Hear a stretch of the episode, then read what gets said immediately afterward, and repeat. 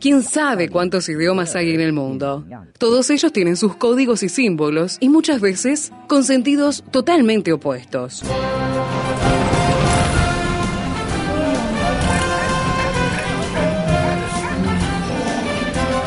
Jungla semántica. Para descifrar las palabras, para entender su raíz, para saber de qué hablamos. Jungla semántica. Nos lidera en esta expedición el profesor Héctor Leites.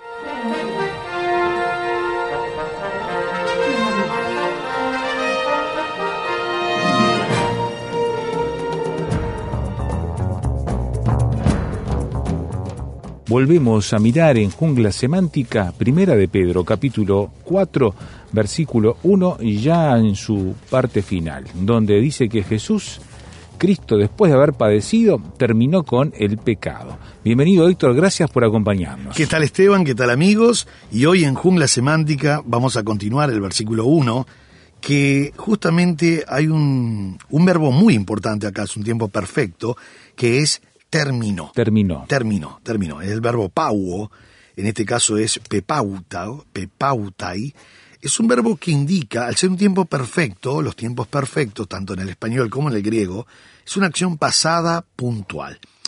Y, y es lindo porque el versículo dice, puesto que Cristo ha padecido por nosotros en la carne, vosotros también armaos del mismo pensamiento. Pues, y esta es la razón para la exhortación, quien ha padecido en la carne, que es Cristo, terminó con el pecado. ¿Sabes, Esteban, que este, esta palabra terminó es concluyente, al ser un tiempo perfecto, indicativo medio, es hacer cesar, detener, terminar, o sea, ha roto, eh, como algunas traducciones dice, ha roto ya con el pecado. Me hace recordar cuando Pablo, allí en Romanos, capítulo 6, él este, fue muy fuerte cuando habló acerca de del pecado, el viejo hombre, la vieja naturaleza, cómo ahora en Cristo nosotros tenemos la fuerza, el poder, la gracia, tenemos esa ayuda especial de Cristo, de su palabra, del Espíritu en nosotros, y dice Romanos 6, 6, sabiendo esto, que nuestro viejo hombre fue crucificado juntamente con él, para que el cuerpo del pecado, o sea, el cuerpo marcado por el pecado, sea destruido. Ahora, ¿con qué propósito? Dice, a fin de que no sirvamos más al pecado. O sea que la obra de Cristo, al vencer al pecado, no es que Cristo en la cruz eh, erradicó el pecado de la humanidad. No, no, no, no. Le quitó el poder esclavizador que tenía el pecado. El pecado original, que todo el mundo tiene ese pecado original, tenía poder esclavizador. Cuando uno acepta a Cristo, dice que si el Hijo libertare seréis verdaderamente libres. No quiere decir que no va, no, va, no va a existir más el pecado, sino que ese pecado ya ahora no nos puede esclavizar. Esclavizar, ahí está la clave. Ahí está la clave, no nos puede esclavizar. ¿Cuál es la razón? Lo repite en 6.14 de Romanos. Porque el pecado no se enseñoreará de vosotros. Esta era la clave que antes de Cristo tenía el pecado. ¿Por qué? Porque Adán y Eva le entregan el bastón de mando a Satanás en el Génesis. Y Cristo en la cruz le quitó el bastón de mando, Le, lo derrotó, lo marca con un cedulón de, de, de lanzamiento, un cedulón de, de desalojo, y cuando Él venga a buscarnos, ese es el camión del lanzamiento, o sea que ya la quedó. Pero Él ya está derrotado. Entonces derrotó el pecado a Satanás y la muerte, porque ahora pasamos de muerte a vida o sea, simplemente de, vida a vida eterna si morimos. Entonces él en el verso 14 habla del pecado y dice, porque el pecado no se enseñoreará de vosotros. ¿Cuál es la razón? Pues no estáis bajo la ley, sino bajo la gracia. Entonces, no es que se erradicó el pecado en, en el mundo, no. Le quitó el poder esclavizador del pecado. Ya el enemigo no puede este, acusar a ninguno que se valga de la sangre de Cristo. Ya estamos libres, estamos, somos salvos, ¿verdad? Por gracia, por, porque Él nos dio esta salvación. Entonces, vuelvo para atrás ahora, voy a 6, eh, 9, eh, el versículo 6, 9, estaba diciendo el 14, pero en el 6, 9 de Romanos dice, sabiendo que Cristo, habiendo resucitado de los muertos, ya no muere, la muerte nos enseñorea más de él, o sea, venció a Satanás, el pecado, y ahora está diciendo la muerte. Verso 10, porque en cuanto murió el pecado, murió una vez por todas, más en cuanto vive, para Dios vive. Y ahora viene la aplicación que es la que dice Pedro. Así, también vosotros, consideraos muertos al pecado, pero vivos para Dios en Cristo Jesús, Señor nuestro. No reine pues el pecado en vuestro cuerpo mortal, de modo que lo obedezcáis en sus concupiscencias. Interesante, Esteban, el pecado como pecado en sí no toma control de señorío si yo no le obedezco. Ah, Por eso dice, de modo que no lo obedezcáis en sus concupiscencias. Y uno dice, pero entonces el pecado ahora no puede tomar control de señorío. No, soy yo el que determino a quién me voy a hacer esclavo. Mm. Por eso el 6.16 dice así, no sabéis que si os sometéis Querido oyente, ¿sabe por qué menciona os sometéis?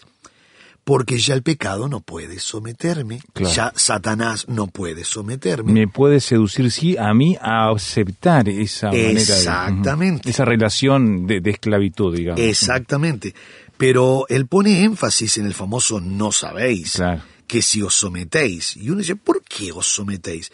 Porque nosotros mismos nos sometemos. El pecado ya no puede, y Satanás tampoco, fue derrotado en la cruz. ¿No sabéis que si os sometéis a alguien como esclavos para obedecerle, soy yo el que obedezco, sois esclavos de aquel a quien obedecéis? Y acá vienen las dos opciones. Sea del pecado para muerte, esta es una, o sea de la obediencia para justicia. Soy yo el que decido ahora. Cristo me salvó, y ahora va a venir la tentación todos los días, 20, 30, 50, 60 tentaciones por día. Pero no puedo decir que caí en pecado porque Satanás me poseyó, el pecado me empujó. No, es posible, ya en la nueva posición en Cristo no, es posible. Eh, no es posible. El pecado no toma control de señorío. Por eso dice, no sabes que si os sometéis, porque el pecado ya no puede someterme. Y Satanás tampoco, entonces soy yo el que decido.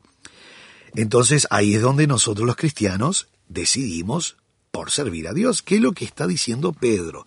Pedro está diciendo, se tienen que armar del mismo pensamiento porque nosotros tenemos que sí o sí hacer la voluntad de Dios. Entonces esto es un tema de voluntad ante la lucha esa que está constantemente ante nosotros. Exactamente, exactamente. Eh, ¿Sabes cuál es la ventaja, Esteban? Primer punto. Cristo ha lavado nuestro corazón, ha borrado el pecado. Eh, yo siempre digo que hay que diferenciar muy bien entre el perdón y la justificación. El perdón dice yo te perdono. La justificación dice yo no veo nada porque te veo a través de la sangre de Cristo pone de su espíritu, pone de su palabra, Cristo en nosotros. Entonces tenemos todas las herramientas para poder decir no al pecado, no quiero defraudar a mi Señor. Ahora que la tentación va a estar, sí, todos los días. Todos. Uh, 30, 40, 50 veces por día. Por eso es muy importante, y tengo que leer también ahora otro pasaje que está en, en Santiago, capítulo 1, para redondear esto que estamos hablando de que la tentación viene. En Santiago capítulo 1, versículo 14 dice así, sino que cada uno, hablando del cristiano, es tentado cuando de su propia concupiscencia es atraído y seducido. Acá hay dos palabras muy, pero muy importantes. La palabra atraído en el griego es algo que te arrastra pero sin tomarte de, de ningún lado. Ahora, ¿cómo te puede arrastrar algo si no te ató? Bueno, te pone algo adelante que hace que vos te muevas arrastrado hasta allí. Ahora, ¿qué es lo que te pone adelante? Ahí está la segunda palabra, porque esta es la palabra arrastrado es atraído. ¿Qué es lo que me arrastra o me lleva hasta ahí? La palabra seducido. Seducido en el griego es dolear. Dolear es cazar o pescar con cebo. ¿Sabes, Esteban, que cuando yo voy a pescar, yo debo de poner algo que le seduzca Claro, al pez, claro. que le guste. Si no, ni loco se va a ir ahí. Pero si yo pongo papel, o pongo cartón, o pongo madera, o pongo piedra, o hierro, ¿qué, qué, qué pez voy a no hay ninguna Nada. atracción de nada. Nada, nada. Yo tengo que poner algo, una almeja, algo que el pez a metros esté olfateando. Y eso, esa almeja en el anzuelo, Esteban, es lo que va a ser arrastrado. Pero para ser arrastrado tiene que haber una, un elemento de seducción. Por eso la palabra griega para tentación es peirasmos. Peirasmo. Peirasmo quiere decir algo que te gusta y no podés. Porque que uno dice- sabés que está mal, seguro. que, que- que uno sabe que está mal, pero es muy atractivo. Entonces uno dice, pero ¿qué, qué, qué hacemos entonces con esto? Bueno, justamente ahí es donde rige que nosotros tenemos que obedecer a Dios. Mira el versículo como sigue. Cada uno es tentado cuando de su propia concupiscencia, te das cuenta que no hay una, eh, acá no es que Satanás nos empuja, acá no se trata de que el pecado toma control del señorío, no, habla de mi concupiscencia, mis deseos. La palabra epitumía son deseos fuertes, no siempre es deseos fuertes malos. Eh, mayor- mayormente en la Biblia sí hablamos Se de, utiliza de esa forma. se utiliza la, la palabra concupiscencia, deseos malos. Pero no nos olvidemos que en Filipenses 1.23 dice que Cristo dice, eh, Pablo dice, yo deseo partir, lo cual es muchísimo mejor. Ese pala- esa palabra deseo partir, estar con Cristo, eso es epitomías. El mismo verbo. El mismo verbo, exactamente. Pero aquí la palabra concupiscencia son deseos fuertes para algo que no debo de hacer. Después que, y entonces dice, eh, de su propia concupiscencia es atraído y seducido. O sea que algo pusieron en el anzuelo muy bien camuflado y muy bien armado para que a mí me guste y que yo diga, bueno, no hay problema, no pasa nada. Ahora, fíjate el 15, Esteban dice entonces. Ese entonces es el siguiente paso. Entonces, Entonces, la concupiscencia después que ha concebido. Hacemos una pausita, tal vez. sí, y podemos ver después qué pasa allí entonces cuando ha concebido. Nuestro canal de comunicación, jungla semántica, arroba transmundial.org.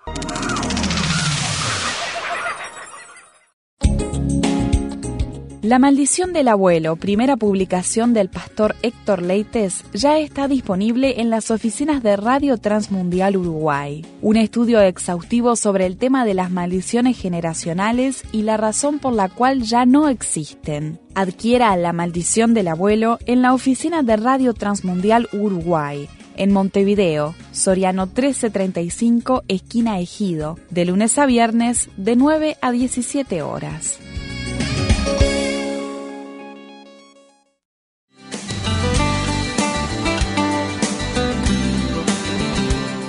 Prepárese con el Seminario Bíblico de Fe, enseñando con excelencia para un servicio eficaz. Seminario Bíblico de Fe. Por informes, llame al 2 902 9089 2 902 9089.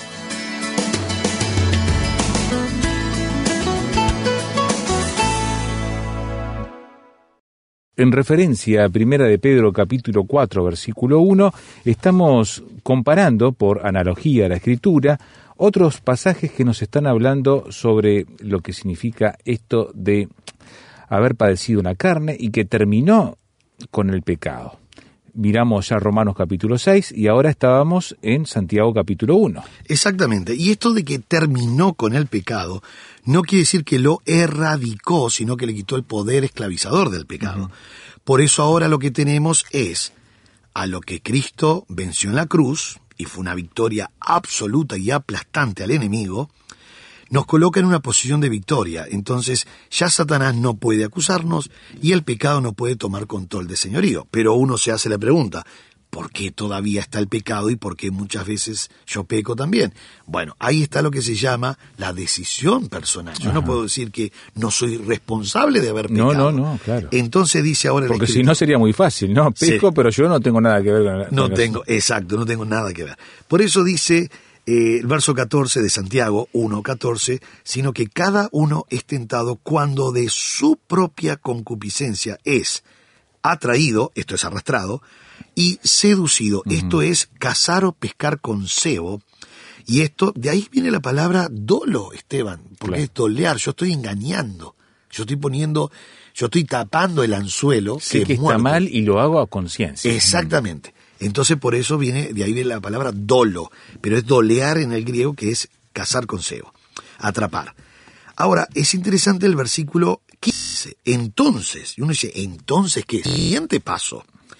La concupiscencia después que ha concebido. Y acá, acá tenemos una fórmula que, por favor, querido oyente, allí donde usted está, trate de memorizar siempre esta fórmula. Es una suma.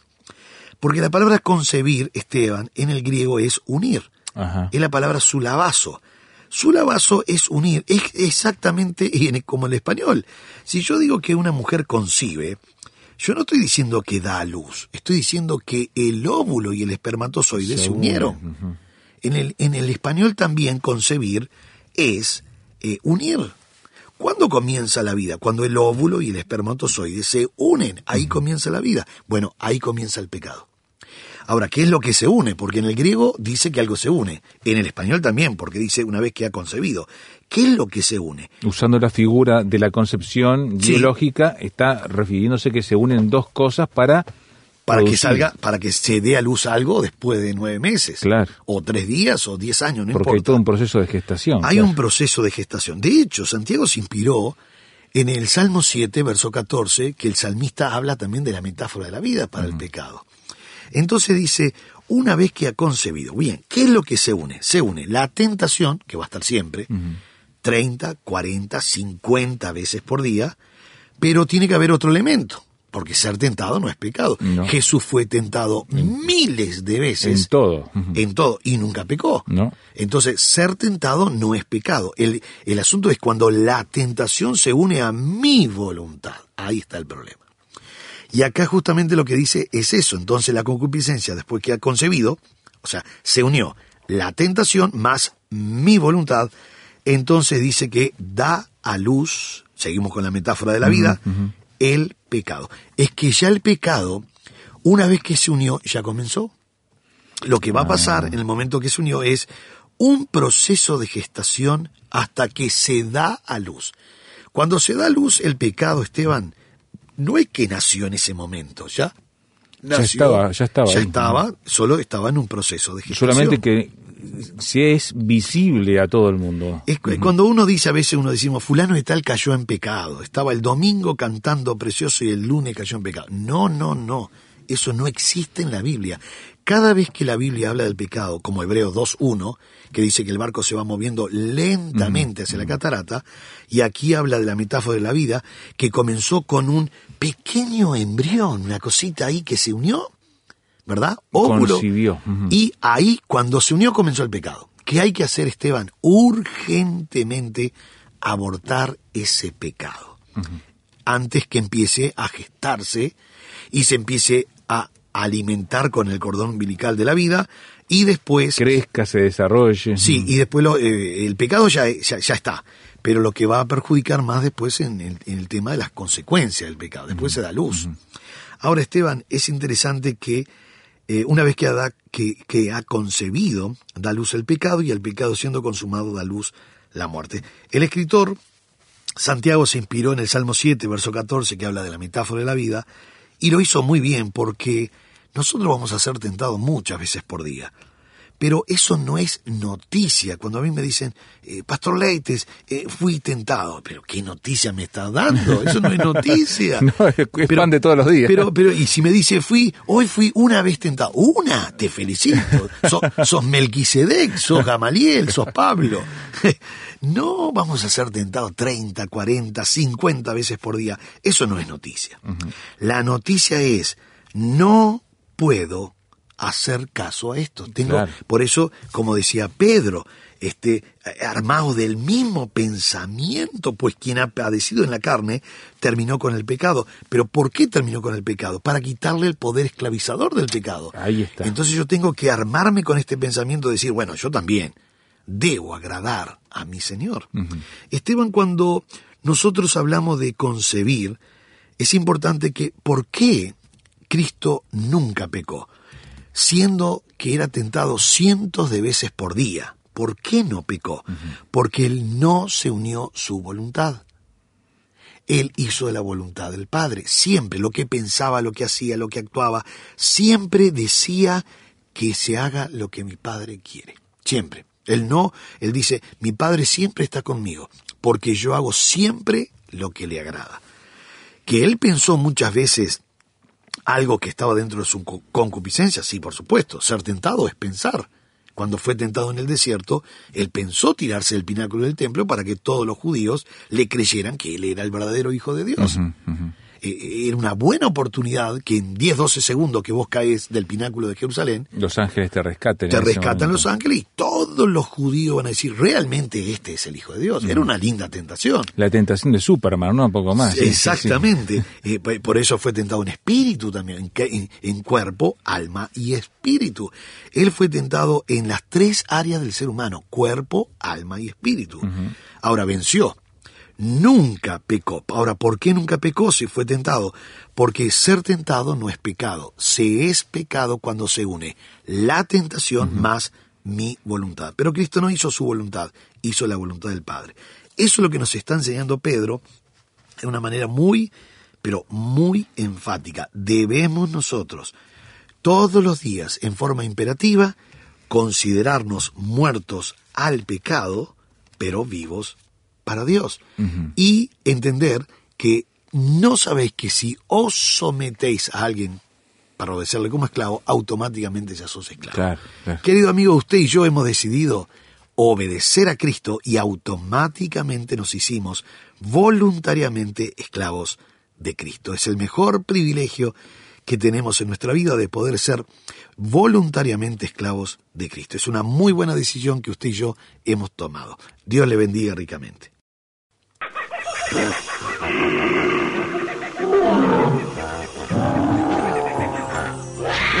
Hoy termina esta etapa de la expedición, pero lo esperamos en el próximo programa para adentrarnos en la jungla semántica.